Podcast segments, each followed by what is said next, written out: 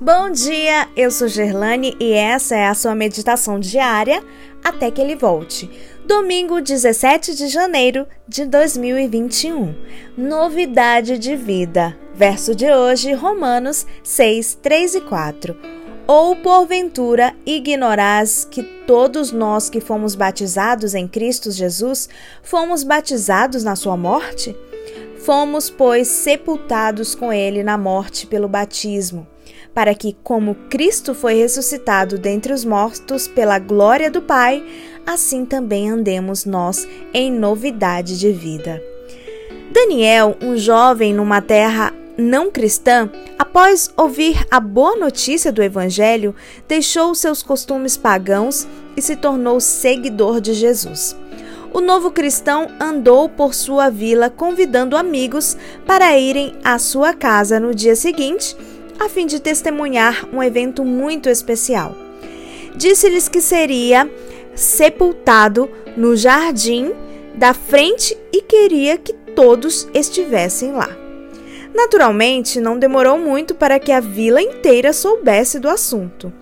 No dia seguinte, todos se perguntavam se Daniel morreria mesmo e se seria sepultado como dissera que aconteceria. Enquanto a multidão se reunia, viram-no cavando um grande buraco no jardim. O que você está fazendo? perguntaram alguns.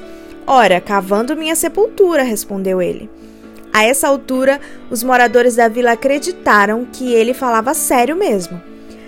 Quando o missionário chegou e ajudou a encher o buraco com água, os aldeões se comprimiram para testemunhar aquilo que para eles era uma cena estranha o missionário conduziu Daniel para dentro da sepultura líquida do batismo e o imergiu. O rapaz subiu com uma nova pessoa em Cristo. Daniel morreu e foi sepultado, mas um novo Daniel passou a viver para dar testemunho do poder transformador de Jesus. Sem uma positiva mudança, o batismo não tem sentido. No texto bíblico de hoje, Paulo nos informa que, assim como Jesus morreu, foi sepultado e ressuscitado dentre os mortos, assim devemos morrer para o pecado, sepultar nossa vida pecaminosa na água do batismo e ressuscitar para uma nova realidade em Cristo. Devemos andar em novidade de vida.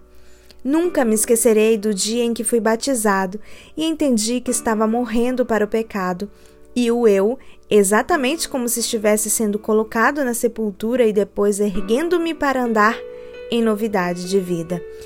Jesus promete nos erguer da morte, de uma vida miserável e cheia de pecado, para que também andemos nós em novidade de vida. É essa a sua experiência? Você está hoje andando em novidade de vida com Jesus?